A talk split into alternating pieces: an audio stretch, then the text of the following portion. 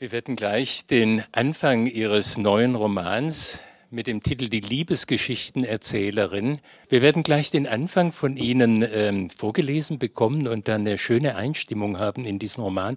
Aber ich glaube, wir verraten nicht zu viel, wenn wir ein kleines bisschen über die ja, Hauptperson, ich bin nicht sicher, über die Person, äh, aus deren Perspektive erzählt wird, äh, über Marie sprechen. Marie ist eine Frau kurz vor den 50, hat schon eine Biografie geschrieben über Elisabeth von Tatten und hat sich jetzt vorgenommen, endlich das, was sie schon immer mal wollte, ähm, nämlich Romane zu schreiben, das umzusetzen. Wir erleben sie am Anfang in Holland. Warum in Holland? Ähm, weil sie dort recherchiert. Ähm, also ähm, sie ist äh, eine Frau, die ganz eingespannt ist von ihrer Familie mit vier Kindern, Schulkinder, ähm, mit einem Mann, der viel beschäftigt ist. Und ähm, sie äh, hat endlich so sieht vor sich die Möglichkeit, äh, ein Projekt, was sie eigentlich seit ihrer Jugend schon machen wollte, ähm, und zwar über eine Vorfahrin mit einer etwas dunklen Geschichte, eine uneheliche Königstochter, die also ihre Ur, Ur, Ur, groß, ich habe jetzt vielleicht eine Uhr vergessen, ist nicht so wichtig.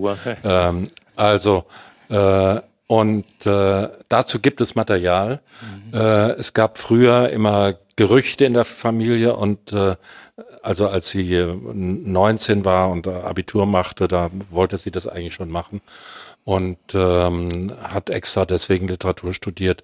Und äh, dann kam aber ein Mann mit seinem Lächeln und äh, das Leben nahm einen anderen Verlauf. Mhm. Und ähm, der Krieg und der Nachkrieg und so weiter. Und äh, jetzt fährt sie also, jetzt heißt im Jahre 1969, äh, nach ähm, Holland ins Archiv, wo sie sich angemeldet hat, ins Königliche Hausarchiv und äh, darf dort die Dokumente, die sie schon einmal ganz flüchtig gesehen hat, äh, sich ähm, anschauen und äh, dieses Material durchsehen. Aber nicht fotokopieren. Auf keinen Fall, natürlich nicht. Und sie muss auch eine äh, Erklärung unterschreiben, dass sie nichts veröffentlicht ohne ähm, Einverständnis des Archivs. Also auch da gibt es Einschränkungen. Sie haben gerade das Jahr schon angesprochen. Das Ganze spielt 1969. Der ganze Roman ist, was die äußere Handlung angeht, im Grunde auf ganz wenige Tage zusammengedrängt. Äh, ihre Recherche. Ja, ja, das sind sozusagen Ihre vier, fünf Tage Freiheit, die Sie eigentlich ja zum ersten Mal wieder fühlt seit ihrer Schulzeit, äh, nämlich also äh, der Sache nachzugehen, die sie alleine interessiert, die sie machen möchte. Und äh, also wir kennen alle das Stichwort Selbstverwirklichung oder äh, Emanzipation. Äh, das ist äh, äh, aber natürlich nicht so in ihr als eher konservativ mhm. geprägter mhm. Frau drin. Und ähm, 68 ist also ganz ferne, ist ferne, aber bei ihr, die ja nicht mehr 20 ist, sondern 50, äh, regt sich trotzdem etwas ganz Ähnliches. Also sie würde nie Emanzipation sagen, aber nein, das, das was sie nein, praktiziert, ist ja durchaus was Ähnliches, ja. Das äh, deutet das ja. Buch so langsam an und äh, ja, ganz vorsichtig. Mhm. Jetzt hören wir mal das erste Stück. Da fährt Marie also mit dem festen Vorsatz nach Holland Recherchen für diesen Roman, diesen großen Liebesroman, die große Liebesgeschichte zu tätigen, die sie jetzt endlich schreiben wird. Und man hat dennoch schon auf den ersten Seiten, die Sie jetzt gelesen haben, den Eindruck, naja, so ganz spektakulär kommt ihr diese Liebesgeschichte des zukünftigen Wilhelm I. Äh, mit der Bäckerstochter der Tanzenden dann doch nicht mehr vor. Gerade wenn man die letzten Sätze nimmt, äh, jeder hat irgendeinen im deutschen Adel, irgendeine Vergangenheit bis zurück zu Karl dem Großen. Sie kommt ja dann auch noch drauf, dass sie eine unmittelbare Verwandtschaft ins preußische Königshaus hinein hat. Also ich habe ja über diese Holländer, die natürlich alle, die die Oranier waren ja mit den mit den, mit den Preußen mit den immer wieder in jeder Generation ja, ja. gab es da Verbindungen. Also also ihr kommt das jedenfalls immer weniger spektakulär vor, schon auf den naja, ersten Seiten. Ja, so noch Eindruck. nicht. Also sie ist da schon drin, sie will das schon machen, aber äh, sie äh, also das war sozusagen ihr Ziel, das war ihr Grund, das war ihr, ihr Motiv, sich überhaupt frei zu machen ja. äh, von ihren bisherigen Bindungen. Und äh, jetzt, je, je mehr sie diese Freiheit spürt, desto mehr lässt sie auch Gedanken zu, die sie vorher gar nicht so geplant mhm. hatte. Und dann mhm. also das ist so spannend, ja. weil zunächst mal der väterliche Imperativ überwunden werden soll. Aber es geht eben nicht nur um den Imperativ des Vaters, jetzt schreib mal endlich, sondern sie entdeckt schon auf diesen ersten Seiten, dass da auch im Vater eigentlich eine ganze ja, Menge steckt. Also das wird eben immer stärker, dass sie denkt, also diese Geschichte ist mir eigentlich viel, viel näher und die ist auch viel spannender eigentlich als na gut, eine königliche Liebesgeschichte macht immer was her, äh, sozusagen, wenn man an äh, Bestseller denkt.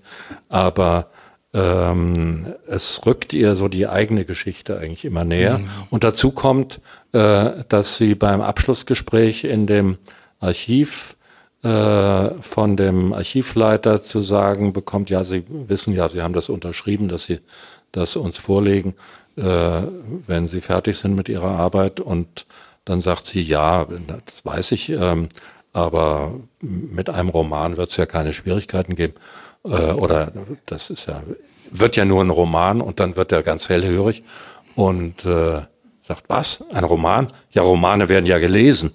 Mit anderen Worten, die historischen Schriften werden halt nicht gelesen und ähm, und nein, das äh, mögen unsere königlichen Majestäten nicht, äh, dass irgendwelche Romane äh, über äh, ihre Vorgänger mhm. geschrieben werden. Also das äh, das sieht man bei uns überhaupt nicht gern. Also er gibt ihr sozusagen ein mündliches äh, Romanverbot, mhm. äh, was sie gar nicht so sehr empört. Also es empört sie schon und beschäftigt sie schon, aber äh, inzwischen und, äh, und dazwischen liegt ein, ein äh, wichtiger Traum in der Nacht, äh, der ihr eigentlich sagt, ich muss mich mit dem Vater beschäftigen, weil sie sich plötzlich, plötzlich im, in einem U-Boot, in einer brenzlichen Situation ähm, beim Matrosenaufstand in Kiel 1918 also in diesem Traum wiederfindet, auf der Seite der Matrosen, der roten Matrosen, ja, das war natürlich für einen kaiserlichen Offizier das Allerschlimmste. Und äh, aus diesem Traum wacht sie auf und der gibt dir eigentlich so den, den, den nächsten Antrieb zu sagen, also es, du solltest eigentlich, wenn du jetzt äh, so langsam in so eine Phase kommst, wo du das machen kannst, was du willst, vielleicht doch erst die Geschichte äh, deiner Eltern schreiben. Ja. Wobei sie ja Geschichte relativ schmal zunächst mal versteht. Äh, sie denkt auch beim Vater und der Mutter in erster Linie an eine Liebesgeschichte in Zeiten des schrecklichsten Krieges, nämlich des Ersten Weltkriegs. Aber die Assoziationen, die ihr hochkommen im Verlauf dieser Beschäftigung damit, äh, das Ganze sind ja Assoziationen in jeder Hinsicht, so wie unser Gehirn eben funktioniert, hintereinander gehängt, ohne dass es äh, unbedingt logische Zusammenhänge gäbe. Diese ganzen Assoziationen sind ja nicht nur Liebesgeschichten. Ja, das Erste, natürlich. was wir gehört haben, dass er sich am Schiffe versenkten, am Großen beteiligt, hat nun mit Liebe nicht äh, so sehr viel zu tun. Naja, aber in der Zeit als äh, Schiffe versenkender äh, U-Boot-Kommandant äh, Liebesbriefe und mhm. Liebesgedichte in, in so einem fürchterlichen U-Boot zu schreiben. Es geht offenbar gleichzeitig. Ja, ja. offenbar. Ja. Es gibt, es gibt, Sie haben diesen, Sie haben diesen Text ein Gedicht vorweg äh, vorangestellt. Ein Gedicht aus dem Jahr 1979. Würden Sie uns das vielleicht auch noch mal vorlesen? Ja, das äh, überrascht mich jetzt, aber das äh, mache ich gerne. äh, das ist also so ein bisschen ein Auszug aus einem Gedicht. Ähm, das hat den Titel Mein Leben vor der Geburt. Wie gesagt, 1979. Herab auf dem Fluss, auf einem weißen Lastschiff, die vorfahren, fahren vorbei und winken uns zu.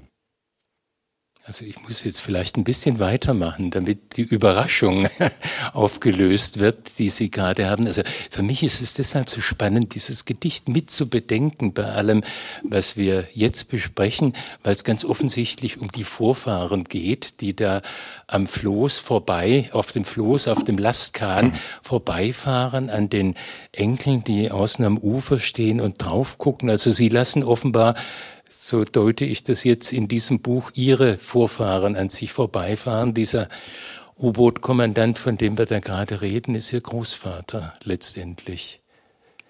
Das kann man so sehen, ja, und, äh, und da liegt man nicht falsch. ähm, ja, ähm,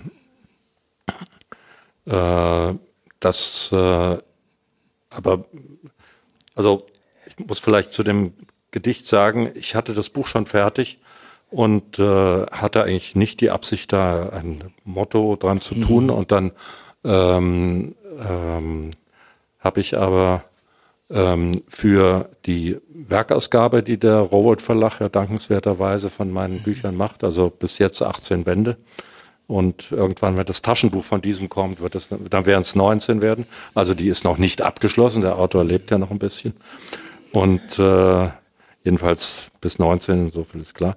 Ähm, und ähm, das äh, äh, und da gibt's eben einen Band mit äh, Gedichten und in der Zeit, als das Buch fertig war, äh, habe ich diesen Gedichtband zusammengestellt, der äh, also fast komplett ist, meine Gedichte, ähm, unter dem Titel Unsichtbare Blitze.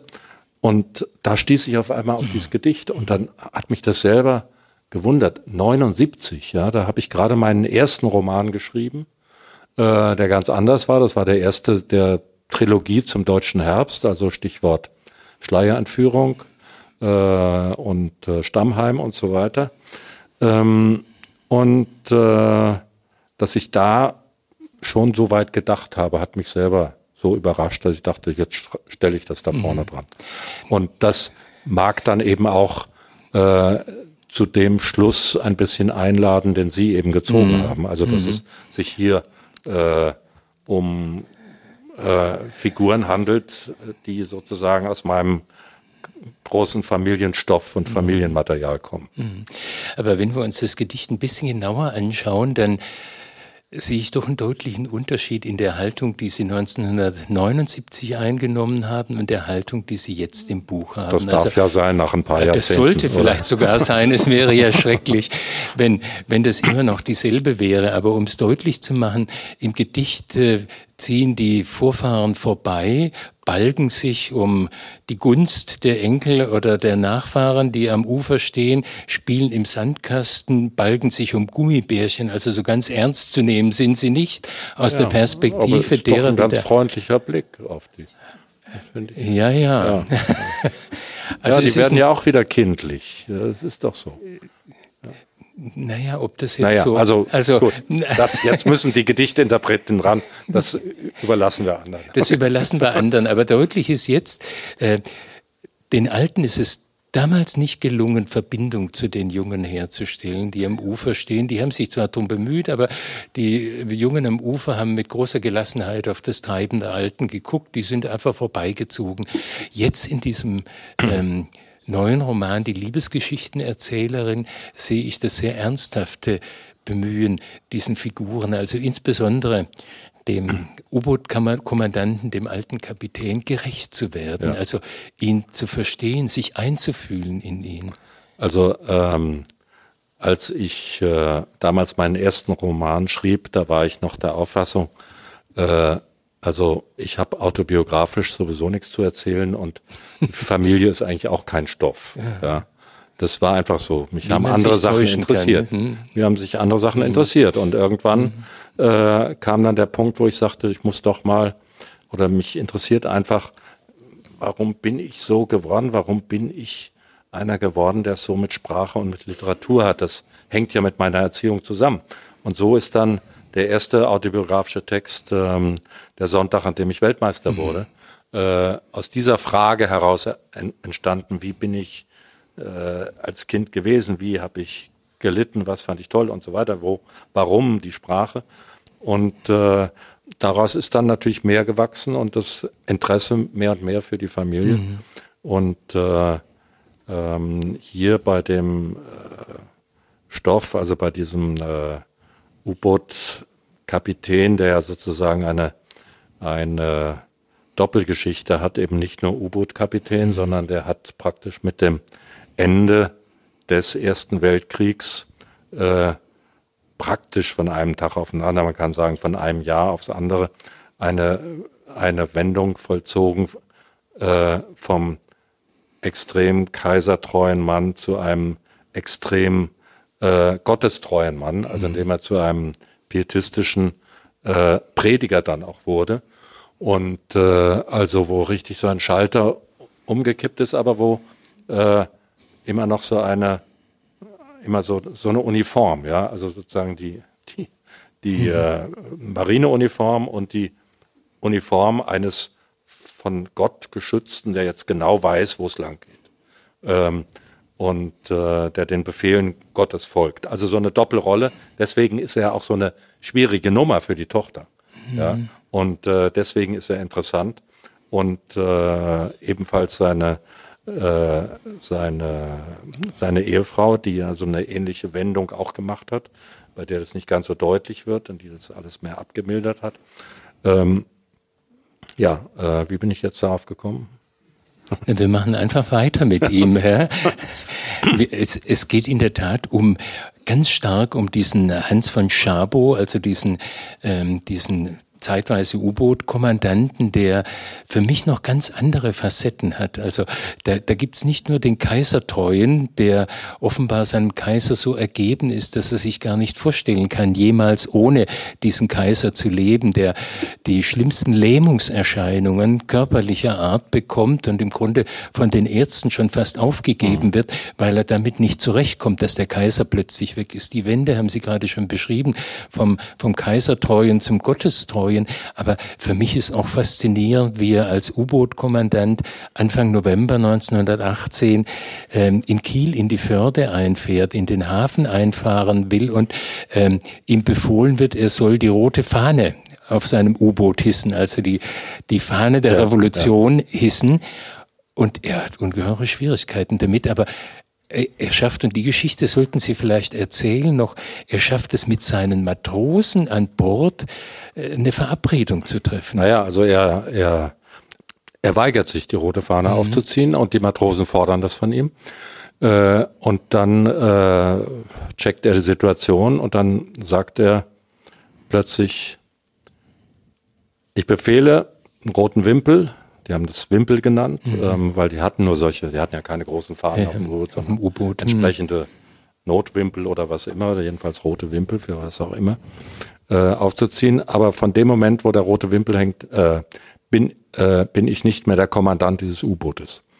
Äh, und äh, niemand von den anderen Offizieren oder von den Matrosen wollte natürlich äh, in die Rolle des Kommandanten äh, plötzlich springen. Darauf war niemand vorbereitet. Äh, und äh, dann äh, war eine Pattsituation, bis die Matrosen nachgegeben haben und haben gesagt, nee, also äh, der rote Wimpel wird äh, nicht gehisst. Und dann haben sie einen, einen äh, Kompromiss gemacht, weil von es wurde natürlich von allen U-Booten, die in Kiel einliefen, erwartet, dass sie mit roter Fahne einliefen, mit rotem Wimpel. Und äh, dann haben die so lange äh, draußen auf dem Wasser rumgedümpelt, bis es dunkel war äh, und sie dann in der Nacht eingefahren sind, mhm. wo niemand gesehen hat, ob da äh, dieser, ob da irgendwie ein roter Wimpel drauf war, mhm. da war mhm. nämlich keiner drauf. Mhm. Und dann hat er sein Boot verlassen. Also, also er hat die Matrosen überlistet. Also so viel zur deutschen Revolution. naja, er hat sie einerseits überlistet, aber es wäre nicht möglich gewesen ohne deren Einverständnis. Also ja, ja, für also, mich ist das auch ein, also, äh, das, ja. das Bemerkenswerte ist für mich, natürlich. Sie haben ihn respektiert offenbar. Also auch in dieser revolutionären Situation bestand so ein Vertrauensverhältnis zwischen ihm und der Mannschaft. Und das ist was, was ich zum Beispiel sehr bemerkenswert finde, dass es auch in der Zeit gehalten hat. Bemerkenswert finde ich auch, dass er 33, äh, was den Nationalsozialismus angeht, auf klare Distanz gegangen ist. Ja, ja, sofort, weil er gesagt hat, Adolf Hitler stellt sich über Gott und das kommt nicht in Frage. Hat gesagt, in diesem Haus wird Adolf Hitler nicht gewählt. Mhm. So. Äh, und da wäre auf den Tisch gehauen. Und, äh, und war dann bei der bekennenden Kirche, also so mhm. nach seinen Möglichkeiten, äh, ähm, und hat eben noch eine Weile als äh, Prediger dann gearbeitet, bis es dann irgendwie 37 nicht mehr ging oder mhm. 36. Mhm. Aber das alles sind so Facetten an diesem Mann, die eben ja. zeigen, er ist nicht nur ein Sturkopf gewesen, äh, als den man ihn vielleicht abtun könnte, wenn man nur seine Kaisertreue und seine ja. äh, Gottestreue dann zugrunde legen würde. Und das ist für mich das, was ich vorhin mhm ähm, gemeint habe, ähm, da gibt es den sehr ernsthaften Versuch, sich diesem Mann anzunähern, äh, diesen Mann zu verstehen in, seinen, in, in seinem Verhalten. Äh, Sie haben sich mit ihm ja durchaus noch zu Lebzeiten gestritten. Da gab es in den späten 60er Jahren Briefwechsel zwischen ihm und Ihnen. Ähm, ja, das ist, das ist, äh, das ist ähm, richtig. Das, davon ist aber in dem Im, Roman hier gar nicht die, nicht die, Rede. Das ja, ist ja. jetzt sozusagen mehr ja, der, der autobiografische Aspekt. Also mhm. mit dem habe ich mich wirklich gerieben noch. Mhm. Und, äh, ähm, aber ähm, das war schwierig, weil, weil ähm, naja, also ist jetzt, äh, also bleiben wir beim Buch. das ist ein bisschen, bisschen ein anderes Thema. Wie ich, hier geht's ja darum, also ich mhm. wollte ja äh, ich wollte eben das nicht machen, was vielleicht die meisten Autoren gemacht hätten.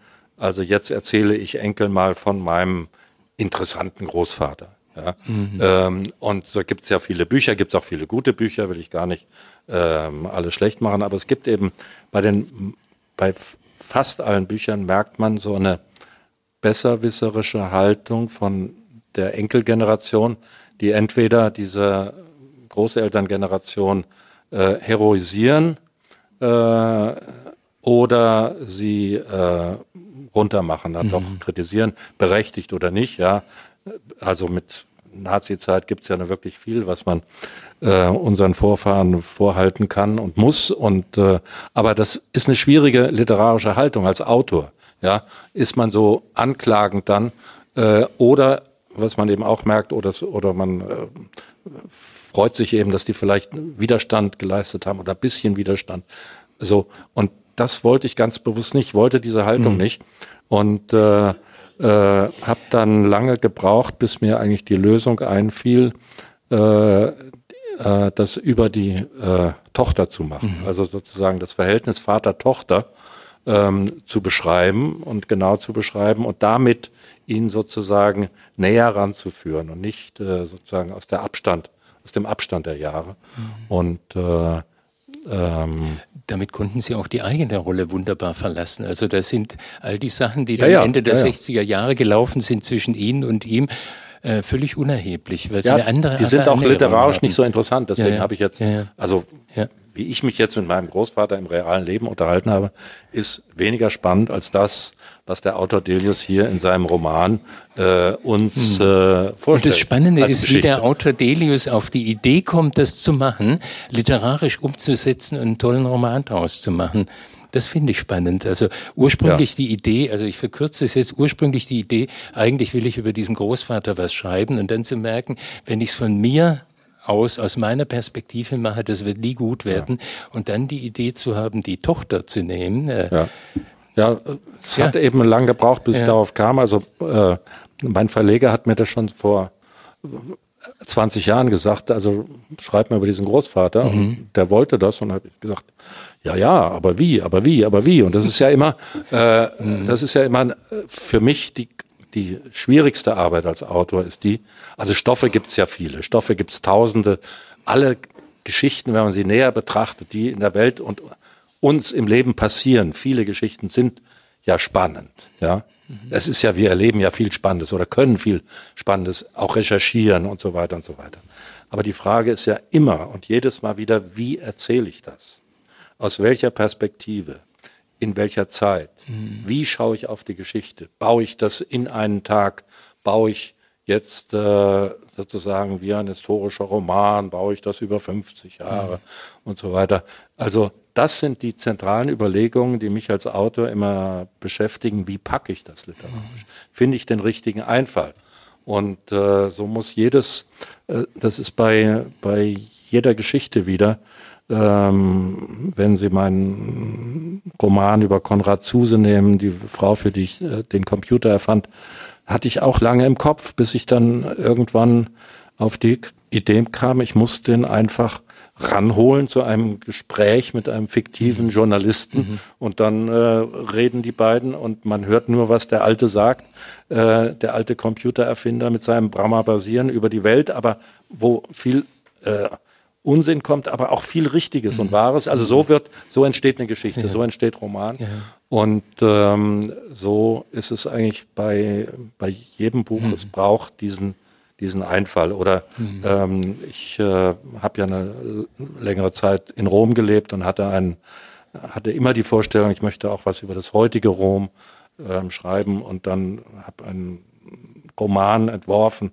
Das war gar nicht so schlecht, ein bisschen was geschrieben, aber ich habe gemerkt, das, äh, das ist zu größenwahnsinnig, es geht nicht. Mhm bis ich dann darauf kam, ich beschreibe einfach nur mal die Hand des Papstes.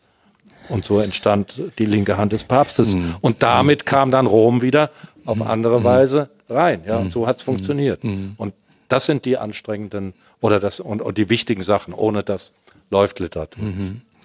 In dem Fall äh, bei der Liebesgeschichtenerzählerin ist ein Riesenvorteil, der auf die Art und Weise da ist, dass sie viele zusätzliche Ebenen mit einziehen können, also beispielsweise auch Maries eigene Geschichte mit einbauen können, also ihre Liebesgeschichte, aber eben auch die Geschichte ihres Lebens äh, in den Kriegsjahren und in den Jahren danach. Und ich fände es schön, wenn wir da ein zweites Stück hören könnten. Ja, also sie ist ähm, jetzt äh, von den Haag nach Amsterdam gefahren, um dort einen Tag äh, zu verbringen und dann abends zu ihrem Bruder nach Leverkusen zu fahren. Und ähm, sie äh, war jetzt als gute Bildungsbürgerin erstmal im Rijksmuseum und dann noch im äh, Königlichen Palast, hat sich da umgesehen. So, und jetzt bewegt sie sich im äh, leicht verregneten äh, Amsterdam. Als Sie vor fünf Jahren den Georg Büchner Preis bekommen haben, den wichtigsten Literaturpreis, der in Deutschland verliehen wird, hat, wenn ich mich recht erinnere, die Jury besonders hervorgehoben, dass sie der unter den Autoren sind, der uns die deutsche Geschichte am vielfältigsten und am intensivsten nahebringt. Wenn man sich diesen Roman Die Liebesgeschichtenerzählerin... Also diese Superlative war nicht drin, dass ich das... Äh ähm, sondern der stammt von mir dann, der Superlativ. Ja, ja, das Gut, ist ja ihr gutes Recht. Ich, ich wollte mein sagen. gutes Recht, genau.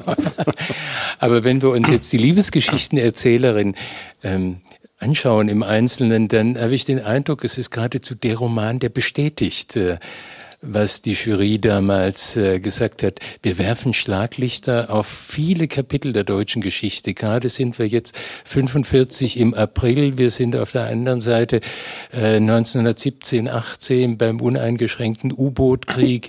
Wir sind irgendwann mal ähm, bei der Verfolgung der Juden im Nationalsozialismus. Also im Grunde ist es, ohne dass es jetzt ähm, natürlich chronologisch angelegt wäre, so ein bisschen Durchgang durch die deutsche Geschichte da ein Schlag Schlaglicht, da ein Schlaglicht. Sehen Sie sich selbst auch als äh, den Autor oder als einen Autor, dem es auch darum geht, uns Geschichte so ein Stück weit nahezubringen?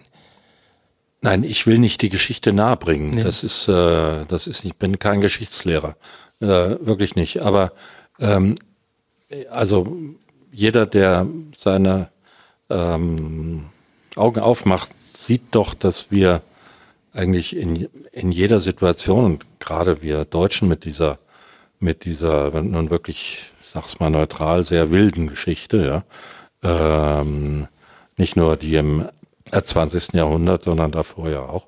Ähm, also, äh, dass die Geschichte uns ja beeinflusst, ja, äh, und äh, dass ähm, das menschliche Individuum sich immer wieder reibt an Geschichte oder verändert wird durch Geschichte. Mhm. Und nicht nur, wenn also einfach äh, die Männer in den Krieg geschickt werden und die Frauen, wie dann hier im, äh, in der Volksküche arbeiten mhm. äh, im Ersten Weltkrieg oder, oder Sanitätsdienste machen und aushelfen, ähm, sondern äh, also dadurch verändern sich ja Leben schlagartig, äh, sondern das äh, passiert ja auch, so wie sich durch 68 viel verändert hat äh, und so weiter. Also in, in, jeder Zeit prägt uns unsere äh, äh, Geschichte, so wie die Stuttgarter Geschichte zum Beispiel durch den Bahnhof hier um die Ecke natürlich auch mhm. die Menschen geprägt hat mhm. in ihrem Denken und ihrem, mhm. also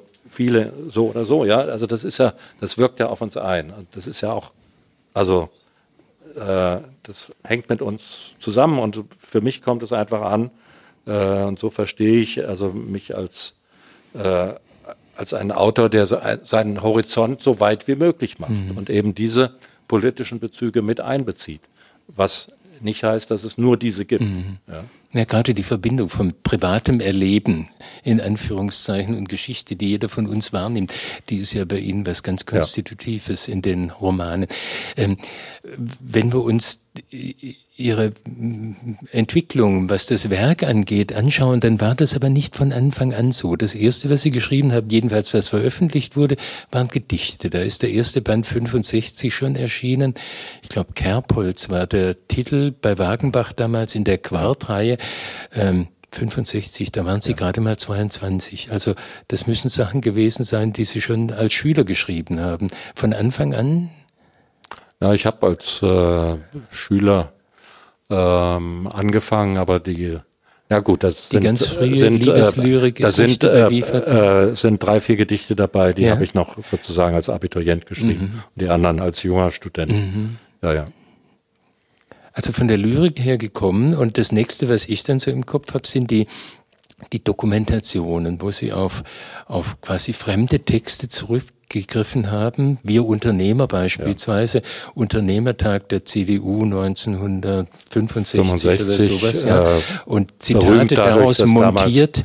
Berühmt äh, dadurch, dass ein mittlerweile fast vergessener Bundeskanzler namens Ludwig Erhard äh, dort seine große Schimpfrede gegen die Dichter, gegen die Pinscher und mhm. äh, losgelassen hat. Und äh, das ist da dokumentiert auf diesem Wirtschaftstag mhm. und in diesen Texten. Also da ging es da ging's natürlich äh, darum, deutlich zu machen, was da stattfindet, ja, äh, ja. indem der Text so eingekürzt wird, ja. dass das Wesentliche zum, zum Tragen kommt. Also eine ganz andere Technik als das, ganz was Sie dann Technik. später als Autor ähm, gemacht haben. Jetzt fällt mir wieder ein Stuttgarter Bezug dazu ein, also nur mal anekdotisch, ähm, dass äh, das Buch also galt. Ich habe da wirklich nur nur zitiert. Ich habe äh, nichts anderes gemacht, als aus den Protokollen einfach äh, so fünf bis zehn Prozent dieser Texte herauszunehmen und nur die zu zitieren, äh, die also die großen Vertreter der deutschen Wirtschaft und der deutschen Politik, sofern sie zur CDU gehörten. Und äh, da gab es einen Skandal in Stuttgart, weil nämlich der damalige und später berühmte äh, Redakteur namens äh, Helmut Karasek mhm. ähm, äh, einen Auszug daraus druckte und äh, es gab eine Stuttgarter Zeitung damals. In der Stuttgarter mhm. Zeitung. Und ähm, also wir sprechen vom Jahr 1966, mhm. das ist 50 Jahre her. ähm, und äh, das war ein Skandal in Stuttgart, der mhm. hat ganz viel Ärger bekommen. Mhm.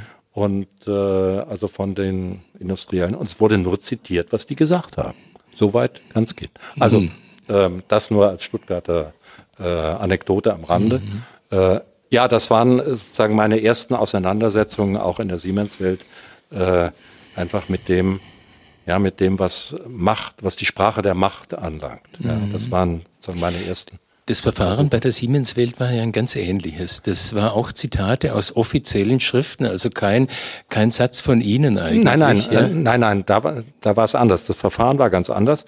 Ähm, also das Material äh, war also das, was dort erzählt wurde in der Festschrift, war an anderen Orten schon veröffentlicht. Mhm. Ich habe das nur gesammelt äh, fleißig und äh, habe das dann in die Form, in die einer Form einer Festschrift mhm. gebracht. Das heißt, ein Festschriftsteller, der lobt jetzt diesen Konzern über alles und er lobt ihn natürlich auch für seine Schandtaten. Mhm. Und äh, das hat natürlich ein paar Damen und Herren bei Siemens nicht gefallen. Und dann gab es einen, einen Prozess, der hier in Stuttgart äh, äh, fünf Jahre lang lief. Ja, fünf Jahre lang lief und der sie damals eigentlich an den Rand der, äh, des Ruins gebracht hat. Also wenn Siemens am Ende weitergemacht hätte, ähm, was theoretisch denkbar war. Ja, die, die, die hätten einen, also nach dem Urteil einen Schadensersatz mhm. fordern äh, können. Und äh, das haben wir aber dann abgewendet durch einen Vergleich und haben wir, also wir sage ich immer, der Verlag und ich, dann gesagt, also okay, wir gehen jetzt nicht zum Bundesgerichtshof, was denen sehr peinlich gewesen wäre und uns sowieso zu teuer war, ähm, äh, wenn äh, ihr verzichtet auf den äh, Schadensersatzanspruch und so.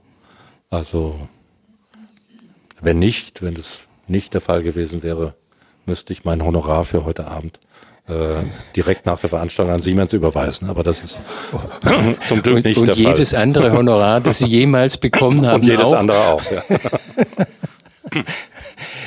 Hat, hat das damals Spuren hinterlassen bei Ihnen? Also ich kann mir so schwer vorstellen, wie man mit diesem Damoklesschwert des völligen bürgerlichen Ruins auch zurechtkommen kann. Denn der Konzern hat ja denn doch alle Machtmittel in der Hand. Es sind, glaube ich, am Ende nur neun, neun Aussagen gewesen, die sie nicht weiter äh, verbreiten durften. Ja, ja, also nachdem Aber, es mal 19 sein sollten, und also man muss dazu sagen, die haben ein ganzes Team von Experten rangesetzt, die das Buch durchstöbert haben nach irgendwelchen äh, Dingen, die nicht stimmen könnten. Und das ging von irgendwelchen Bierpreiserhöhungen in Kantinen bis zur äh, Frage der, ähm, äh, der Bau einer Atombombe und so weiter. Ähm, und äh, also atompolitische Dinge. Ähm, und äh, am Ende waren es neun und dann äh, bin ich aber auf die Idee gekommen, also wir haben das dann geschwärzt im Buch ordentlich, wie sie es gehört, und dann hinten im Buch aber das Urteil abgedruckt, äh, wo dann steht im Namen des Volkes, äh, das Gericht und so weiter beschließt, folgende Punkte dürfen nicht weiter äh, behauptet werden. Und äh, aber man darf natürlich aus einem Urteil zitieren und äh, dass man das hinten ran macht, hat uns niemand verübelt. Also man muss sich da auch was einfallen lassen und äh, äh, also Heute gibt es das Stichwort Fundraising. Ähm, also wir haben sowas auch erfunden, weil wir hatten natürlich hohe mhm. Kosten. Mhm. Und dann haben wir so eine Sonderausgabe gemacht mit Sonderstempel von dem mhm. Buch. Mhm. Und die wurden dann für 100 Mark damals äh, pro Stück verkauft. Mhm. Und dann haben natürlich viele Schriftsteller und so weiter und Journalisten und äh, viele gutmeinende Leute äh, das Buch dann gekauft. Und so haben wir äh, die Kosten wirklich fast alle rausbekommen. Und unter Marketing- und PR-Gesichtspunkten gesehen hat Siemens eine tolle Kampagne für Sie gemacht eigentlich. Ja, ja, also ja. für Sie war das sehr nützlich, für den Konzern doch eher ein Image-Schaden am ja, Ende. Ja, klar. Also, ein also echter, deswegen wollten wir ja auch schnell, dass es vorbeigeht. Echter Rohrkrepierer, den Sie sich damals geleistet haben. Es hätte Sie ja animieren können, nochmal was Ähnliches zu machen. War ja, da haben auch ganz viele Leute gesagt, jetzt mach mal sowas über äh, ja, Daimler-Benz oder über Mannesmann oder äh, die andere große Konzerne. Ähm, und äh, ich habe, das war mir schon, als ich das schrieb, war mir das klar, das, das will ich nicht, das interessiert mhm. mich literarisch nicht. Ich möchte mich nicht wiederholen. Also ich bin kein, kein Wallraff-Typ, der einmal eine gute Methode erfunden hat und das dann immer wieder macht. Mhm. Äh, Im Sinne der Aufklärung, alles in Ordnung. Aber ich bin ein Schriftsteller. Das heißt, ich muss mir, oder ich, ich will mir, ich muss überhaupt nichts. Ich will. Ich darf machen, was ich will. Ähm, das ist das Tollste an diesem Beruf. Äh, ich darf, äh, nein, ich will äh, ähm, mir neue, äh, ich will die Latte höher legen, mir neue Widerstände mhm. bauen. Ähm, das Dokumentarische ist eine sehr beschränkte Form. Und ich habe beim Schreiben des ersten Romans, 1978 habe ich damit angefangen, gemerkt, wie meine Freiheit eigentlich wächst, wenn ich zwar mit dokumentarischem Material, was ich einbaue, was da einfließt, was anders umgesetzt wird, also eine ganz andere Freiheit, ganz andere Möglichkeiten mhm. habe. Und äh, aus diesem schlichten Grunde ähm, habe ich äh, mich dieser äh, eher simplen Form des Dokumentarischen nicht mehr bedient. Das habe mhm. ich äh, da mal durchgespielt und dann später noch einmal mit einer äh, völlig vergessenen Satire einige Argumente zur Verteidigung der Gemüseesser. Ähm, immer noch hochaktuell. Geht mhm. ums Verhältnis zur dritten Welt. Ähm, das, äh, da habe ich das nochmal gemacht, weil da habe ich gedacht, muss noch einmal im Sinne von Swift, der sozusagen die radikalste Form der Satire mhm. gemacht hat, das nochmal durchspielen. Ähm, aber damit waren für mich diese Formen erschöpft. Mhm. Wann war für Sie denn klar, dass Sie in allererster Linie freier Schriftsteller sein wollen. Also wir haben von den Gedichten geredet. Äh, äh, das Studium Literaturwissenschaft haben Sie mit einer wunderbaren Dissertation abgeschlossen über den Helden und sein Wetter. Ähm, vor ein paar Jahren nochmal neu herausgebracht und äh, wunderbar auch heute noch zu lesen. Also es geht um die Verwendung des Wetters als Stilmittel in äh, Romanen. Und das gilt immer noch als die witzigste germanistische Dissertation auf Erden oder so. auf Erden oder so. ähm, und es gab eine Phase, in der Sie als Lektor gearbeitet haben. Ja. Also mit Klaus Wagenbach gemeinsam, damals der erste Lektor, ähm, ja. der, bei Wagenbach gearbeitet hat.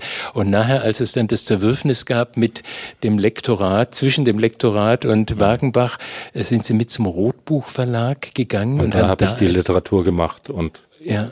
eben äh, sehr viele DDR-Autoren also es hätte ja, es hätte ja im Prinzip auch eine Lektorentätigkeit werden ja, können. Irgendwann ja, mal ein ja, deswegen, Delius äh, Verlag oder also, sowas noch. Ähm, ja? Also als wir äh, damals 1973 mit Rotbuch anfingen, habe ich gesagt, äh, okay, ich mache das für für zwei Jahre, mhm. mache ich das voll. Äh, wir sind am Anfang und äh, so. Ähm, aber also mehr garantiere ich erstmal nicht. Und daraus wurden dann fünf Jahre. Mhm. Ähm, und ähm, dann, also so nach vier Jahren, merkte ich, ich will jetzt selber rausfinden, gehöre ich zu den, ja, zu den Vermittlern, zu den äh, Lektoren, Redakteuren, Kritikern in diese Richtung mehr oder gehöre ich zu den Schriftstellern. Ich wollte nicht beides mhm. so machen, mal so, mal so. Da gibt's ja auch viele äh, äh, ja, Kollegen, die das können, andere, die das weniger können und immer so beides gemacht haben. Ähm, aber ich wollte da eine Eindeutigkeit mhm. und deswegen habe ich mir gesagt, äh, ich probiere mal fünf Jahre lang, ob mir genug einfällt, ob mir was gelingt und ob man vielleicht ein bisschen davon leben kann. Und so sind die ersten beiden Romane entstanden die, und dann habe ich entschieden, mach mal so weiter und da bin ich heute noch. Mhm. Wobei Sie als äh, Lektor, als quasi Verleger, der den, den äh, belletristischen Teil gemacht hat, ja sehr erfolgreich waren. Also Sie haben gerade jetzt die DDR-Autoren angesprochen, die Sie zu Rotbuch geholt haben. Da ist jemand wie Thomas Brasch dann beispielsweise dabei gewesen und Sie haben höchstpersönlich die Manuskripte ja, Müller damals. War, äh, ja, Heiner genau. Müller hat ja Heiner Müller. niemals ged niemand ja. gedruckt vorher. Ja. Also außer ein Bändchen bei Surkamp. Ja. Ähm, und äh, also den haben wir mit durchgesetzt. Ja. Also, und höchstpersönlich die Manuskripte äh, aus der DDR nach West-Berlin geschmuggelt. Das gehörte dazu, ja. Aber es war nicht so, dass sie traurig gewesen. Also ich, ich versuche raus, der, der Drang zu schreiben war einfach so stark, dass sie sagten, das ist eine Geschichte, ja. die kann nicht, da war ich erfolgreich, aber das ist Vergangenheit. Jetzt, jetzt will ich ausprobieren, ob das mit dem Schreiben was wird. Ja, ich wollte es wirklich ausprobieren. Ich habe mir gesagt, wenn es nicht, äh, ich hatte ja noch nicht richtig Prosa geschrieben mhm. und ich hatte nach dieser äh, nach diesem Herbst 77, äh, also Stichwort Schleier, Stammheim, ähm, Landshut, hatte ich so das Gefühl, irgendwas hat sich an dieser Gesellschaft, da hat sich was geändert. Ich weiß nicht genau, was es ist, aber man musste irgendwie mal hinter die Schlagzeilen mhm. gucken.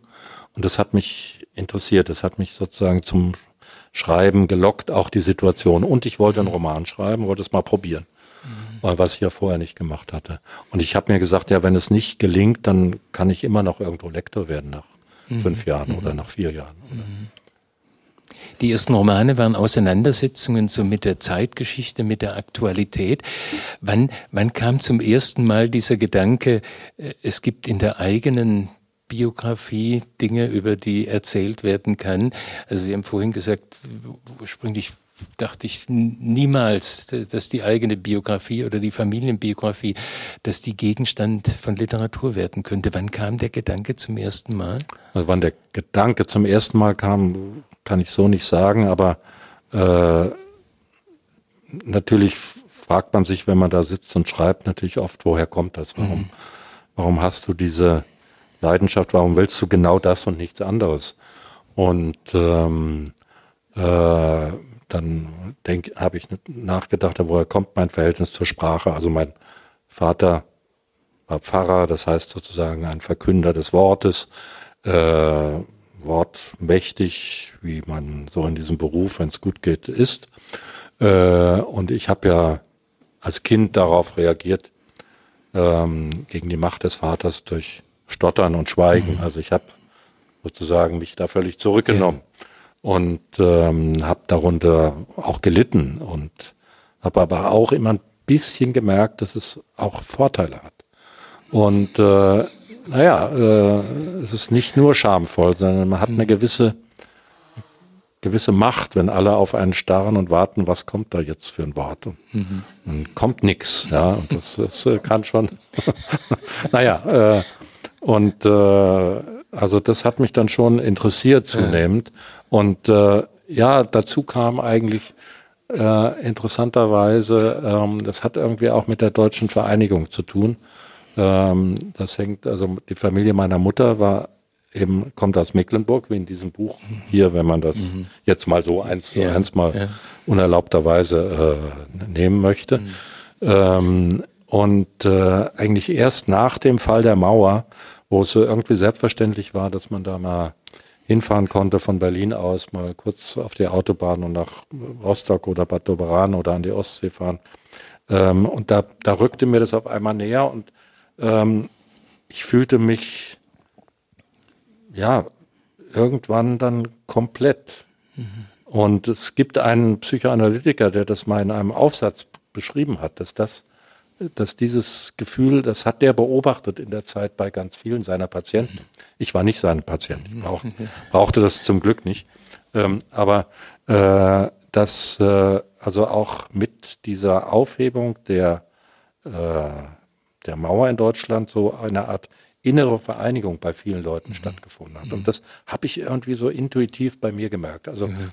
so. Und dann fing mich, fing ich an, mich für diese Dinge mhm. zu interessieren. Mhm. Und mhm. äh, dann eben die Frage, ja, wer, wer bist du, wo kommst du mhm. her, die berühmte Frage. Und dann äh, dachte ich, irgendwann möchte ich doch mal über meine Kindheit schreiben. Und dann, äh, ich wollte aber auch da nicht sozusagen, ja, jetzt gab es ja auch viele Bücher, gerade in der Zeit, oh, wie waren meine Eltern so gemein zu mir und was haben sie mich, wo haben sie mich überall missverstanden und so weiter mhm. und wie habe ich gelitten.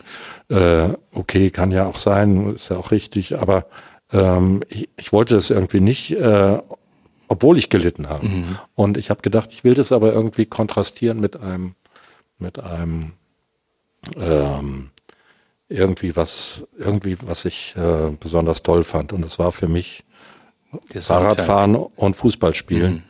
Und dann fiel mir das ein, dieses Erlebnis, ich konnte mich genau an die Gefühle dieses Tages erinnern, des äh, Weltmeisterschaftssonntags von 1954.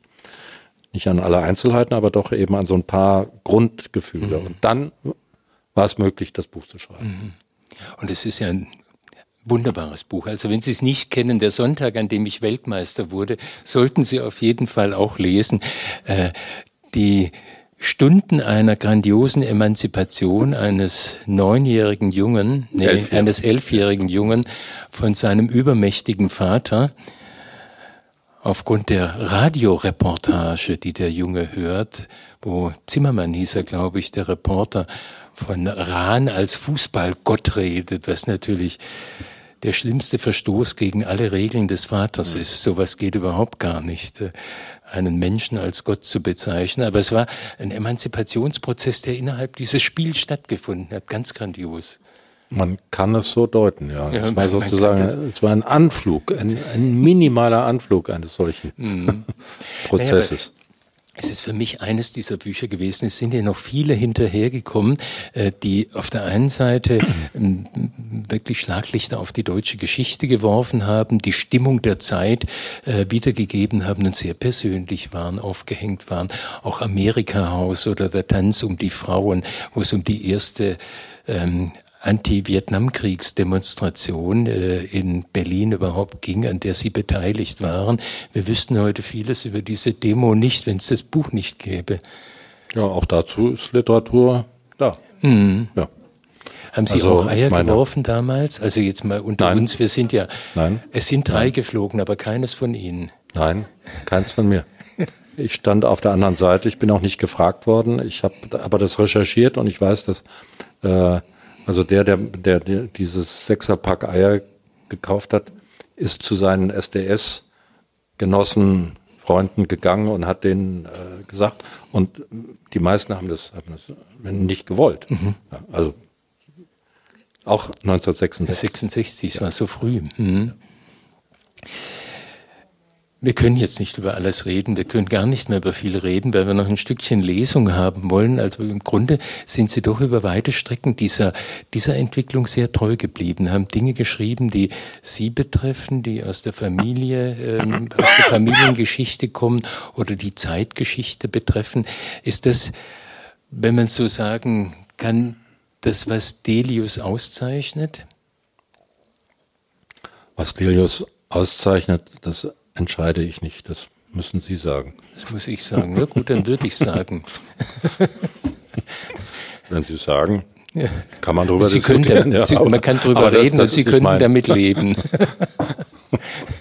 Gut, dann kommen wir nochmal auf die Liebesgeschichtenerzählerin zum Schluss noch zurück. Kleines Stückchen hören wir nochmal. Wir, wir haben ja vorhin darüber geredet schon, dass die Geschichte der Liebe zwischen dem ähm, U-Boot Kommandanten, damals war er noch nicht Kommandant, sondern war wachhabender Offizier, glaube ich, auf einem U-Boot.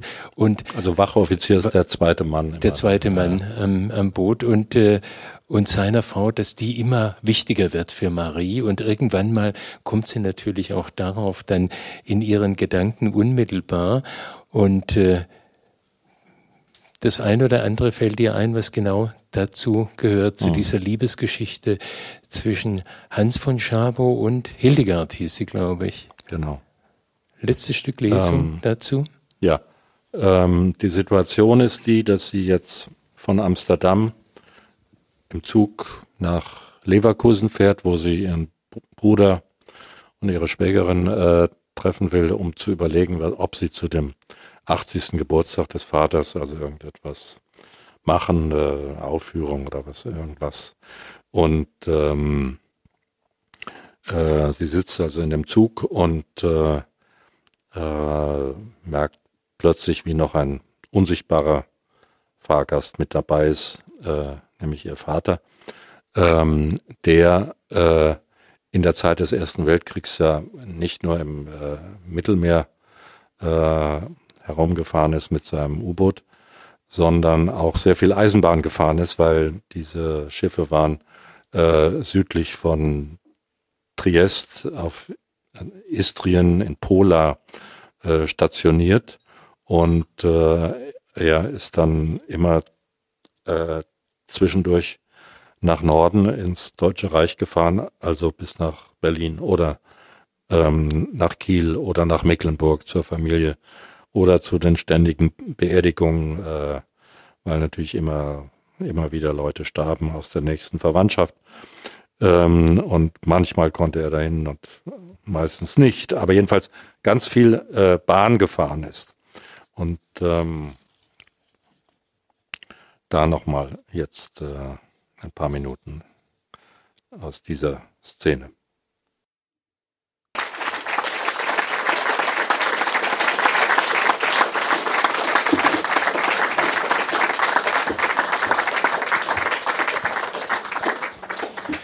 Auf den Büchertisch will ich Sie noch hinweisen, den es draußen gibt. Da können Sie die Liebesgeschichtenerzählerin auf jeden Fall käuflich erwerben und Sie signieren natürlich auch gern. Am besten draußen